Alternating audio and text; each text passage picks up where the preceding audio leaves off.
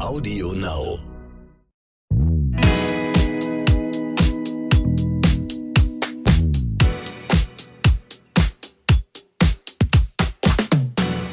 Hello and welcome to our special English edition of Stephanie Stahl's podcast series So bin ich eben, a podcast about relationships where award-winning best-selling author of The Child in You and Germany's number one psychotherapist Stephanie Stahl answers all of your questions about personal growth, relationship and self-esteem, together with me, Lukas Klaschinski, podcaster and psychologist. The Child in You is one of the most successful non-fiction publications in Germany, having sold over 4 millions worldwide in over 30 countries and has gained wide acclaim in the US and UK as well. Joining forces with Stephanie and me today in this special edition is Dr. Nicole LePera, creator of The Holistic Psychologist and author of the German edition Heile dich selbst. Nicole, with more than 4 million Instagram followers, provides a revolutionary approach to healing that harnesses the power of the self to produce lasting changes. Nicole supports millions of followers in her journey of transformation. And we have her as our special guest in So bin ich eben today. Hello, Nicole. Hello, Nicole. It's so nice to have you here. And we've both been reading your book. The German title is, by the way, Heile dich selbst. You Can know you what say it that? means in German? Can you I say don't. I don't. it's heal yourself. It's Yes. heal yourself, but in German it sounds better. and yes, because the word would sound in German a little bit awkward, you know? Germans are always with uh, at the work, so they d- don't uh, like the term "we are working" okay. in our free time. That's definitely understandable. Definitely understandable. And healing yourself is something that I do talk about often, so it's quite an appropriate translation. Okay. Great. And we liked your book very much.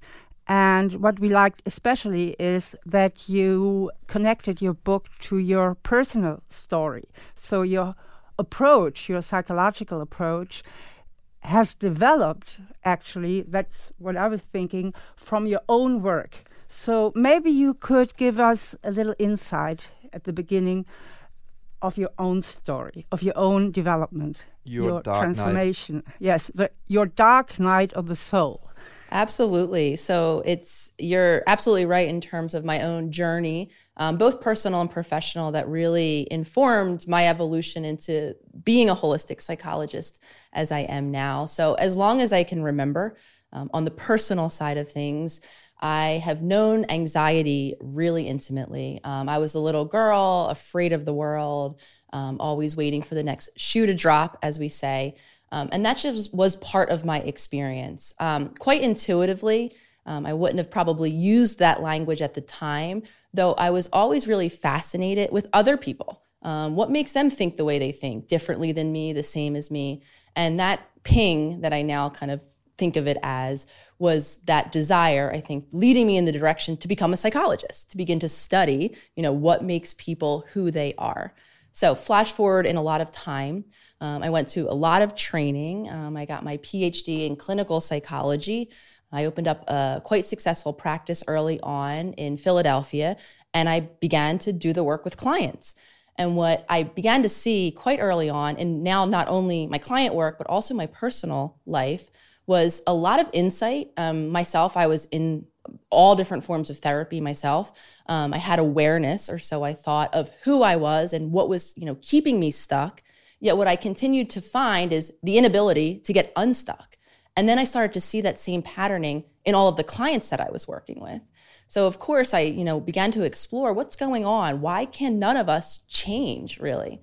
And what I began to understand is that we're not able to change because we don't we're not really working with the full person the whole person um, quite typically in the western model at least of psychology we really think of the mind as separate from the body the body was never talked about um, again all of our interventions were changing our thoughts to, to feel better to think better to do better and again what i kept coming up against was how that was part of the story, but it wasn't the whole story. And it was quite ineffectual. It wasn't helping my clients create change. So I dove into a lot of research to speak to your point earlier about my dark night of the soul coming from a really low place. My anxiety was spiking, my relationships, I felt very distant, very unfulfilled, very just down, even though by that point, I had checked so many of the boxes that I thought were going to contribute or lead me to a fulfilling life, a happy life. I was in a committed partnership. Yet again, I felt this deep level of unfulfillment. So, as I think a lot of us do, I first sought to understand well, what's going on with me before I worry about my clients? Why am I so low? Why can't I get better, feel better, do better, even though I have all of this knowing? And the gift of that um, exploration for me was I began to learn a whole new world. I began to learn about the body. I began to learn to learn about our body and our brain's ability to create change. Um, and I began the path then of exploring holistically. How do I work now with a whole human, and how do I help us to actually create change? And consciousness plays a very, very important role in your whole approach. Uh, could you tell us a little bit about the way you think about consciousness and why it is so important?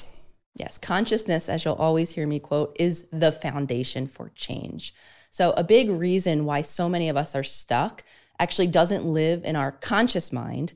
It lives in what we call our subconscious mind or the mind that exists outside of our awareness. Though for many of us, is running the show, um, is you know directing our choices on a daily basis upwards of 90 95% of the time many of us to use a simple word that i think a lot of us have maybe come into contact with by now is autopilot so what i came to find right is that from this conscious space, even myself included, we could have insight, we could have awareness. My clients as well. I worked with a lot of people for many years who had the knowing. Yet, what I came to realize when I left that office, my clients left that office, what was happening was they were shifting back into that autopilot. And in that subconscious part of their mind is all of the habits and all of the patterns that were formed from childhood and beyond that were causing that stuck point. So, what mm-hmm. consciousness means to me is awareness in the present moment. And what consciousness offers us is choice. Now I get to choose new behaviors, new thoughts that allow for actual change, as opposed to, again, that autopilot that is going to do those same pattern things day in and day out. Exactly. That is very, very similar to to my approach. And but what is your? You have some ideas how to train consciousness. What could you tell our listeners? What can they do to become more aware? Yes, absolutely. And and when I met your approach and your work, and you know, hearing the the concept of the inner child and how that's all you know kind of stored in that subconscious, there's so much alignment there. Um, so for many of us, you know, we need to build this new foundational practice. Um, that's what consciousness is. Um, and I talk a lot about this in my work as well, translating concepts, right, that uh, many of us read in books. Oh, consciousness. I know I need to become more conscious into action. I need to build the bridge, as I say. I need to do or embody now the practice of consciousness. And some, you know, I always give, you know, kind of some examples of how to do so. It's really a, a choice we make with our attention. And our breath, I always talk about our breath for many different reasons, but we can talk about it in terms of consciousness here when I learn how to refocus my attention, wherever it may be, for some of us, it's lost in thought, you know, rehearsing the argument I had with my partner this morning. Maybe it's future. I'm worrying about what's coming up tomorrow. Or if you're like me, maybe you're just somewhere else and you don't know. I used to call that my spaceship. I just wasn't really here, but I couldn't tell you where I was. So to refocus our attention, and I always bring our breath into play because we're always breathing, and that can be a hook for our attention. So when we re- refocus that spotlight from my mind or from wherever else it's whatever else it's paying attention to and refocus it on my breath, maybe even using my senses. This is another way that we can awaken our consciousness, tuning into what can I touch, right? What can I smell in this moment? Am I seeing something that I can focus on? And when I have that hook on my breath or in my on my sensory experience, now I'm in a conscious moment. I'm not lost somewhere else and I'm in that conscious state again where choice becomes possible. But the precondition for this is that you catch yourself that you are unconscious in the moment. So the awareness yes. has even to start one step further, isn't it so? You have to Absolutely. catch yourself because Absolutely. sometimes, and yeah. Okay. And, and the large majority of us aren't even aware. I mean, this is the first awakening we have. Mm. We're not even aware how unconscious we are, how mm. lost in thought we are. Because for many of us, we've been doing this our entire life. So for me, my spaceship began very early on in childhood when the emotions in my family were too overwhelming, when I didn't have a parent figure to help me regulate or make sense of them. So I adapted. I went away on my spaceship. So flash forward in time, by the time I was in my 20s, I probably wouldn't have, you wouldn't have heard me walking around saying, I'm in my spaceship, because that's just how I was. For our German listeners, please could you just explain to us the spaceship? What do you mean by that? Absolutely. So, what I mean by a spaceship for me, it's another word or the word we use in the field is dissociation. It's a disconnection. So, I kind of give it a moniker. I went away somewhere else. Um, again, I wasn't present. And again, for me, it comes, it, my belief is it comes from that protective place where those emotions were too big. So I checked out. I kind of subconsciously turned my, my attention away from whatever was happening and I left in a sense. It's a, a kind of a psychological leaving of the body. Um, and again, I call it my spaceship because that's what it, it felt like. I was somewhere else. Um, though, from the outside perspective, I got so good at it, you wouldn't have known. I, I, could have been having a conversation with you. I could have been interacting with you. But again, it was from a much more distant, disconnected, that's another word that's coming to mind, place. When did you first notice that you are traveling in a spaceship? So, in early on, um, I began to notice I wouldn't have known what was causing it, but my first indication that something was different with me was I didn't have memories. Um, I lacked memories for the large majority of my childhood. So, you know, when I got into high school years and you started to meet new friends and maybe you would reminisce or be like, oh, how does your how did your family spend holidays in childhood? I didn't have many memories. Um, and then that began to translate onto interactions with people. I would have people come up to me and, oh, do you remember like last month when we went here, did that? Um, and I didn't, didn't, I did not remember that. So again, at that point, I didn't know why I didn't have memory. I, of course, I entertained all different reasons, mainly cognitive, something's wrong with my brain. Um, but for me, that was one of the, the earliest indicators that something was happening. And again, now I understand it. I wasn't present. So I wasn't necessarily forming the memory. This is the simple way I explain it, at least. I wasn't forming the memory to go back to it. So two weeks later, I wasn't present enough at that one point to really know what they were talking about. And for me, I noticed that lack of memory, and it was pointed out to me by loved ones, by my friends, wondering why Nicole doesn't remember things really early on.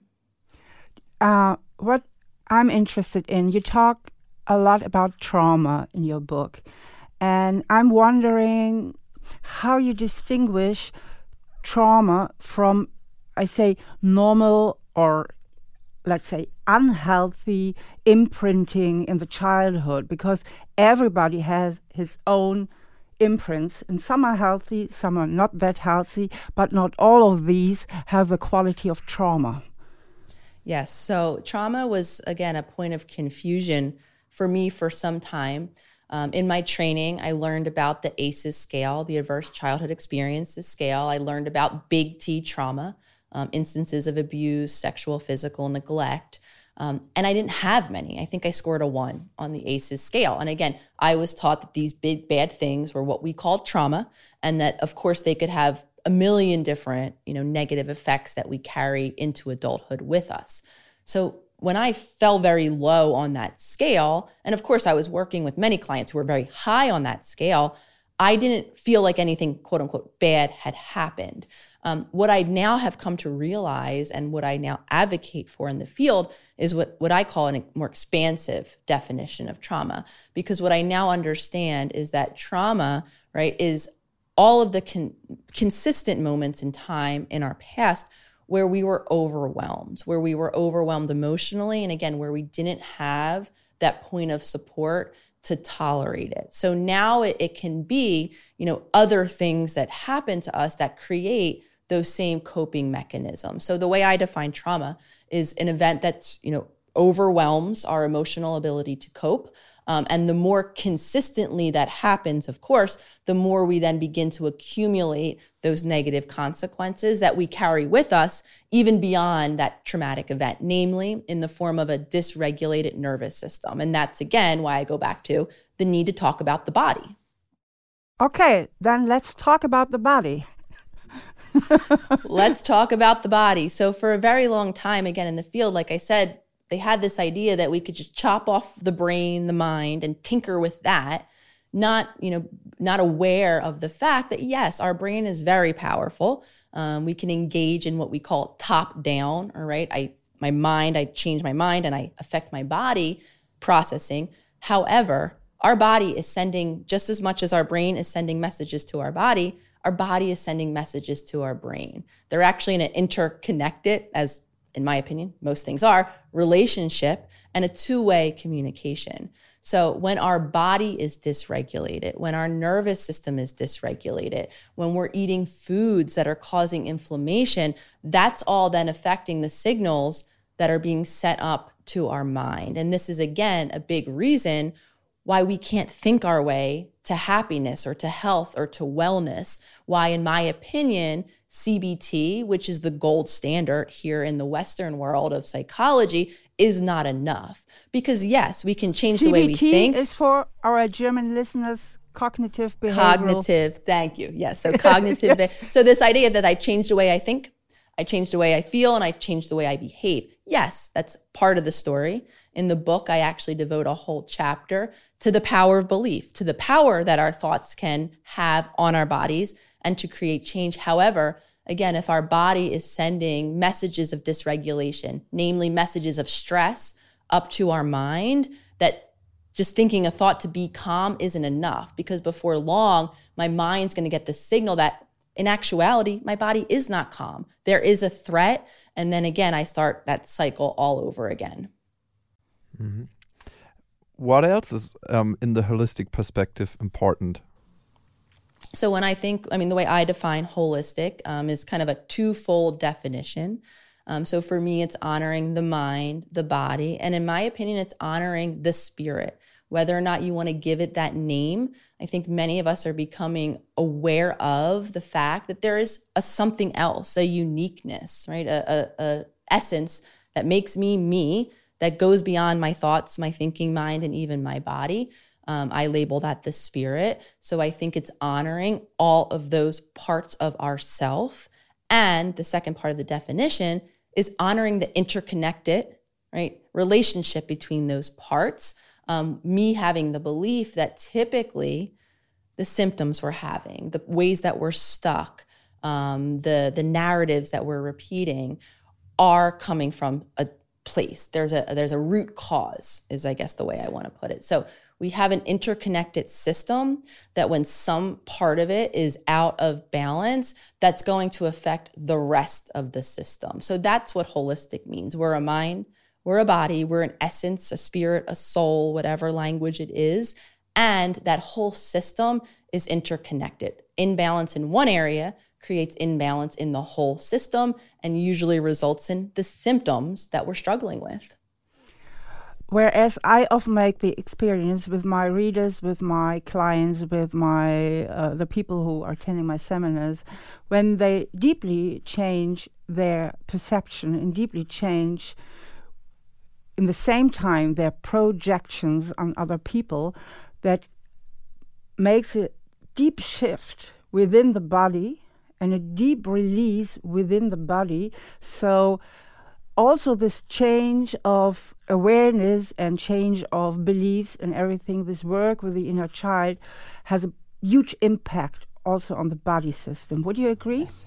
Uh, absolutely. I believe and use very similar language to you that we carry an inner child that has all of the wounding, all of the unmet needs, all of the adaptations, all of the dysregulations in the body to throw that back in that again began in childhood, we carry that with us into adulthood. So in my opinion, that's a I have a, again a whole chapter devoted to inner child work. That's a necessary part of healing. Just because many of us are decades even maybe countries away from where that childhood happened, maybe from even those relationships, doesn't mean that we're still not impacted. So part of my work is very similar to you awareness of acknowledging of those in that inner child those unmet needs all of again those subconscious habits and patterns that i'm repeating that aren't really fully serving me my authentic self my authentic adult self so part of the work absolutely is cultivating awareness of that inner child and of course doing the work right bridging beginning to honor our needs honor ourself and allow us to safely express in the world in a way that many of us haven't been able to since childhood. Hmm. You talk about the trauma body. What is that?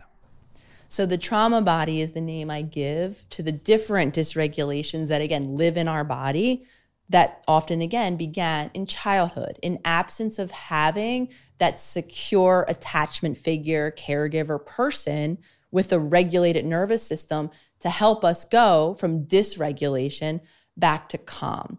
And the more consistently that happens, the more we become, and again, I'm really simplifying all this, we become stuck. Um, and again, we carry that stuckness in our bodies throughout life. So even if the circumstances have changed, some of us are stuck in our fight or flight response well into adulthood, even beyond having the stressful events now happening around us. Hmm um, a great part of Steffi's work is to heal the inner child, and yours too. What other steps you would do it? So, if you could simplify it, I mean, it's individual. oh, absolutely. With, yes, with yes. each patient, probably.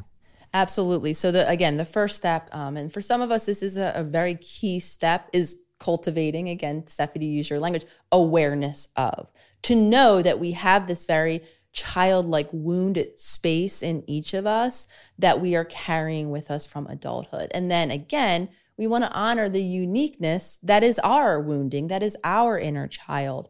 Um, we want to understand what the needs were that have gone unmet. And again how we've adapted maybe what roles we've begun to play what masks we've begun to put on to cope with those unmet needs at one time. So awareness of and then coming to the to the um, exploring i think those that that part of ourself so that we can understand those unmet needs because typically that's what we're attempting to do to get our needs met. That's what we're all attempting to do. However many of us are doing it in those old ways that aren't serving us. So this is where we can some of us to do inner child work need to learn how to for i'll use myself as an example to reconnect with my body so that i can even begin to listen to what its needs may be. Living so disconnected, I wasn't taking care of my body the way my body needed to be taken care of. I was listening to all of these other, you know, people's ideas about how you should take care of a body. Oh, this is what you say is healthy. I'll try it without really tuning into my body and seeing how much sleep I need it, what nutrition I needed. Um, for others, you know, it's a lot of work in our emotional world. How can I learn how to safely express my emotions? especially for those of us who maybe grew up in environments where we weren't allowed or where it wasn't safe to be sad, to be angry. Um, so, again, some of us can go down the path of inner child work around our emotions and allowing ourselves to express and learning how to cope then with our emotions in ways that are more adaptive. Um, I often make the um, experience in my work with my clients that they cling to negative beliefs or cling to what I call the shadow child. And in psychology, we say nobody does anything without a good reason. So, this question to my clients or for my clients, what is the advantage you unconsciously pursue by clinging to your old beliefs is a very, very important question. And I, it often turns out that the people want to protect actually their relationship to their parents or their relationship to their partner because as long as they seek the guilt by themselves in the way I'm a bad child, my parents are good, or I'm not such a good partner, but my partner is good, that builds the bridge to stay with them, yes, to keep up the relationship. And I think it is very, very interesting that this self esteem, what we're actually often talking about, is um, is closely linked to other deep rooted psychological needs like the need for control or the need for attachment. So I just would like to ask you about your experiences uh, to this matter. Absolutely. I couldn't agree more. Um, using the term need to protect. Um, that's why I believe most of us are stuck in those familiar habit, habits and patterns because they did originate at a time where we did feel or perceive that there was protection. Um, very, oftentimes, very objectively, there was a need to protect. So, all things and all roads, and again, I simplify for understanding's sake, in my opinion, all roads do lead back to some form of protection. I'm protecting myself, I'm protecting my family, I'm protecting my my other relationships. I'm in protection. And what I know about the subconscious is it feels safest when it's in those familiar patterns because it knows what to predict. And now this is where it gets illogical because listeners might say, oh, yes, I, I, I know what's coming next and it's not good. Um, however, according to our subconscious, the predictable is safer than the unpredictable. Yeah, so, because yeah, it produces consistency. But you have a different term for consistency. You call it the homeostatic. Um, give me a impulse. Help. Impulse. Thank you. The homeostatic impulse. Yes. Yeah. So that that then so because we like the familiar, in actuality, while we have an incredible ability to create change as humans, we are very animalistic in the sense that again, we we desire those familiar patterns because they're what's safest. So what happens is, and this happened in my life, happened with many of my clients, we set an intention to change, right? Many of us have mapped on all of the reasons now why that old pattern doesn't work. We might even have a new plan of action to begin to create change toward a new pattern that might work. So then what happens when I go tomorrow to do this, make this new choice? If I make that new choice, I experience that pull back to the familiar because that's what keeps me safe, that homeostatic pull. We like to be in that familiar. We're used to feeling the way we feel in that space. When I begin to branch out, when I begin to think a new thought, when I begin to do a new behavior, what happens, and this is the language I use, is we meet resistance. For some of us, it lives in our minds. It can be, right, arguing away the reason we're changing. Oh, this is so silly, so stupid. You can't change anyway. Why are you even bothering? And for some of us, it drops into our bodies where we begin to do new things, think new thoughts, and we begin to register how different we feel. It feels uncomfortable. I just don't feel like how I used to feel. And before we know it, if we begin to pay more attention to that resistance, we're right back in that rut. We're right back mm. repeating that same pattern, even if it's not serving us. It's what we're comfortable with. It's what it's familiar. So, what can help to make a change? Because change can be hard. Change can be very hard. So, for some of us, um, and it can be very healing just to hear, have awareness that there is resistance. That actually we are not, you know, comfortable fully as humans with change. Um, for some of us, that's the most healing step is just holding awareness of that. Because for so many of us, we feel shame. We begin to worry that something is wrong with us, that maybe we're not meant to change in this way. So for some of us, just saying and knowing and being able to label resistance for what it is, discomfort for what it is, oh, this is that pull to keep me safe, that might empower us to continue to make that new choice. Um, something I always talk about and a concept I use is a small daily promise.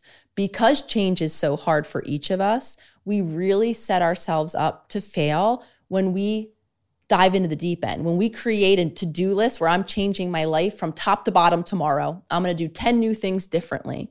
And of course, it's understandable because so many of us, we be, we want to change because we're uncomfortable. So we do have the idea that, okay, if I do change my life tomorrow and do five new things, I'm more likely to feel better quicker. Though, because change is hard, because that resistance is there, um, I talk about the concept of a small daily promise, cutting that Micro list of habits. five down to one, right? A micro, making one small choice because what's important is the consistency in making that choice. It's doing that choice, making that choice every day or every moment that that choice applies and building in that new pattern. Because now, again, going back full circle, we now know the brain can change throughout life. I mean, there was a time in the field, not so in not so distant past, that we believed our brain was set. Once you got past a certain age, there was no changing. That's simply not true. So, Yeah. what's important to create change is to consistently, right, as they say, Yeah. fire and wire new neurons in your brain. Yes. Like we have routines. For our bad habits, we can create routines for our good habits. Yes. habits. And we have to. That's the thing. We have to because Yeah. I know I, I know I've tried things here, there. Oh, I'll have this new thing I'll do maybe every other day. That hasn't actually set into change. Change becomes integrated when you when it becomes integrated, when it's a habit, when it now becomes the thing you do. And of course, that doesn't happen overnight.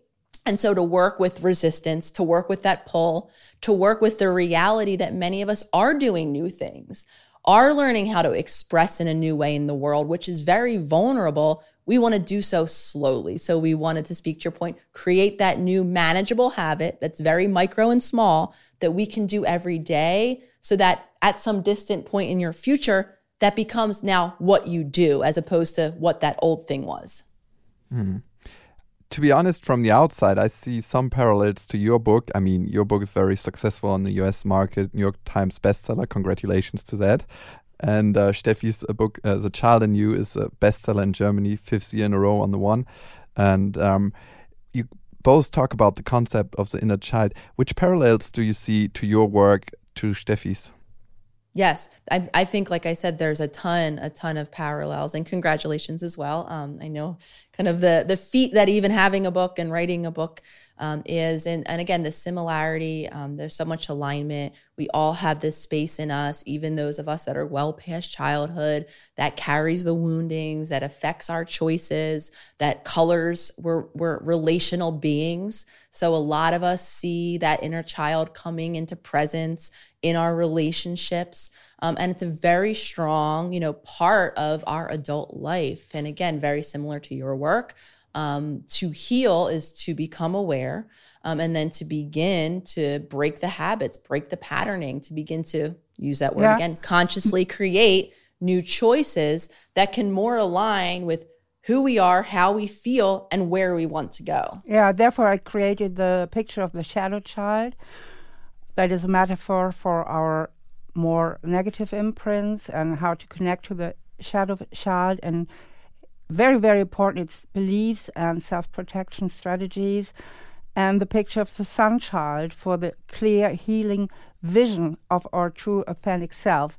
Did you like these pictures? I think they're I, I I love visuals. I think they're very very helpful for many of us.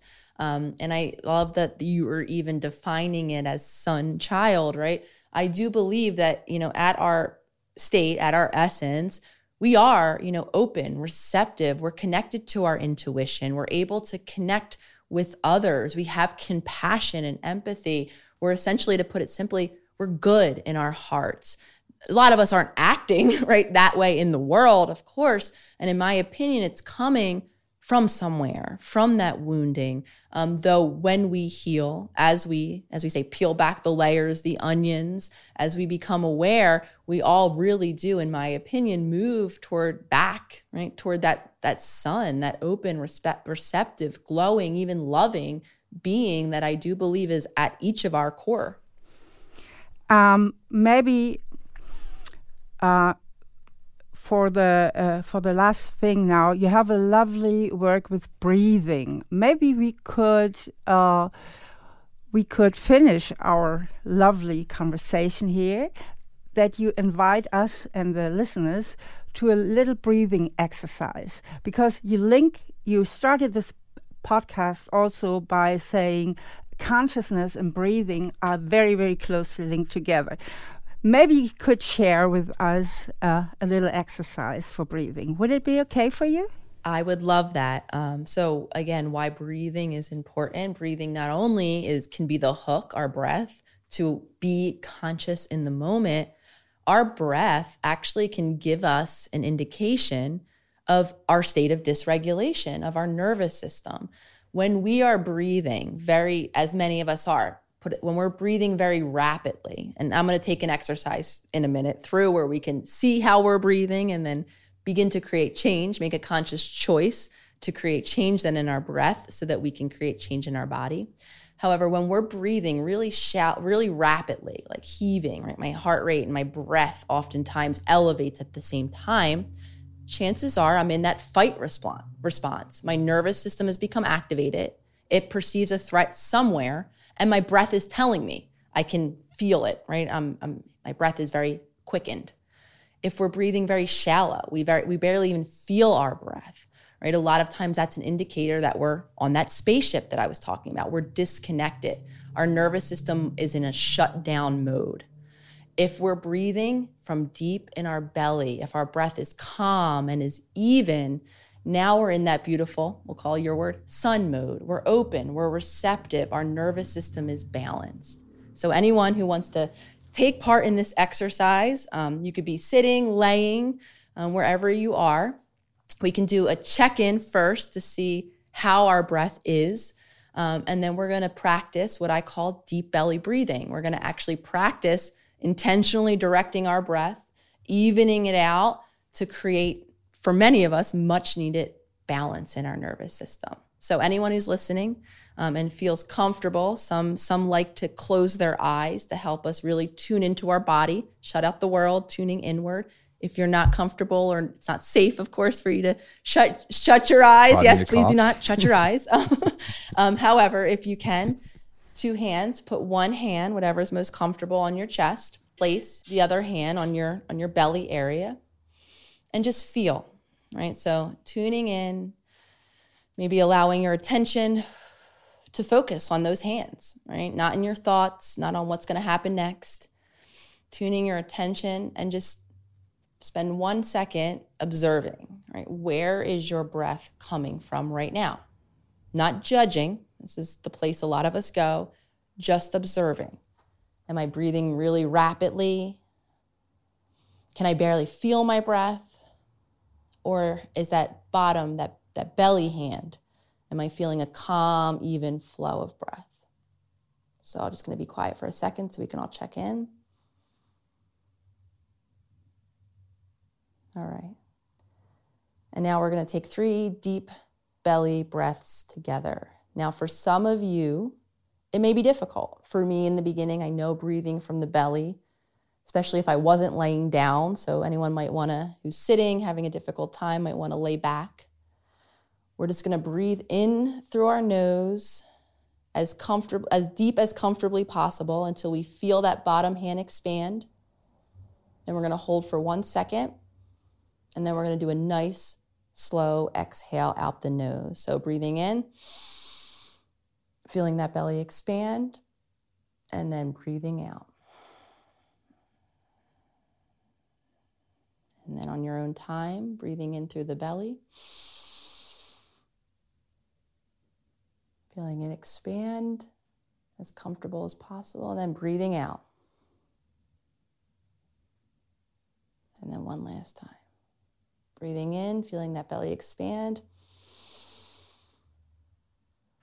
And then breathing out. All right, before we open our eyes, just settle in, noticing any shifts or changes in any of your body's sensations. And then we can open our eyes. Thank you. And of course, of course, that was a very quick practice of this. Um, the deep belly breath is a back pocket tool I always talk about because we're always breathing and because the better we get at doing this. So, what I was saying when we were meditating, um, a lot of us who, who haven't learned how to breathe from this deep belly area, who've been practicing that much more shallow based breath, it can be hard. For me, um, I have very rounded shoulders. Again, I believe from my trauma body, from my stress, from constricting, from closing my heart in protection for so long. That in the beginning, I it was beneficial. It helped me to practice while I was laying down. Um, but once we begin to learn how to breathe from our belly, now I can carry that with me. And I definitely suggest you do, right? So back to that habit, we want to make this breath a habit. We want to learn how to, when I'm having that stressful conversation with my partner that I don't want to scream and yell at, I can begin to practice my belly breathing to calm my nervous system down. So for a lot of us, we just want to first begin to become aware, right? Tuning into your body, tuning into your breath, noticing where it's located, and then over time begin to create that new habit. For me, it was setting a commitment to do five deep belly breaths a day. That's how I began. And for me, it started in the mornings when I was laying down before I even got out of bed. I would lay there, I would do my belly breaths, and then I would get started with my day. And then, of course, that created the practice that I could repeat throughout my day. Anyway, your book is very, very practical and hands on. And I think uh, that is really cool. I really liked it. And it's a very easy read, although you you know these all the topics you have they're actually not that easy, but it's uh, also in English. I'm not a native, but it's an easy read.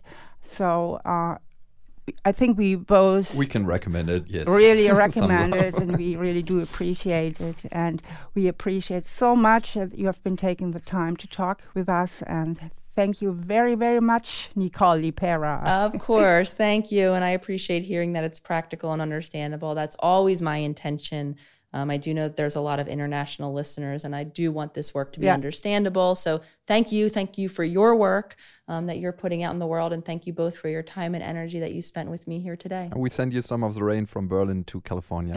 I would appreciate it. Please do. Please do. bye bye. Have a okay. good one. Thank you so you much. Bye bye. To us, it was a very interesting talk with Nicole LePera, and the holistic psychology in itself has so many beautiful ways to heal yourself. Check out the book of hers, How to Do the Work. On the German market, it's called Heile dich selbst. You find Nicole Pera on Instagram and, of course, on her webpage. Steffi Stahl, you find her on www.stefaniestahl.de. Thanks for listening and tune in the next time. Audio Now.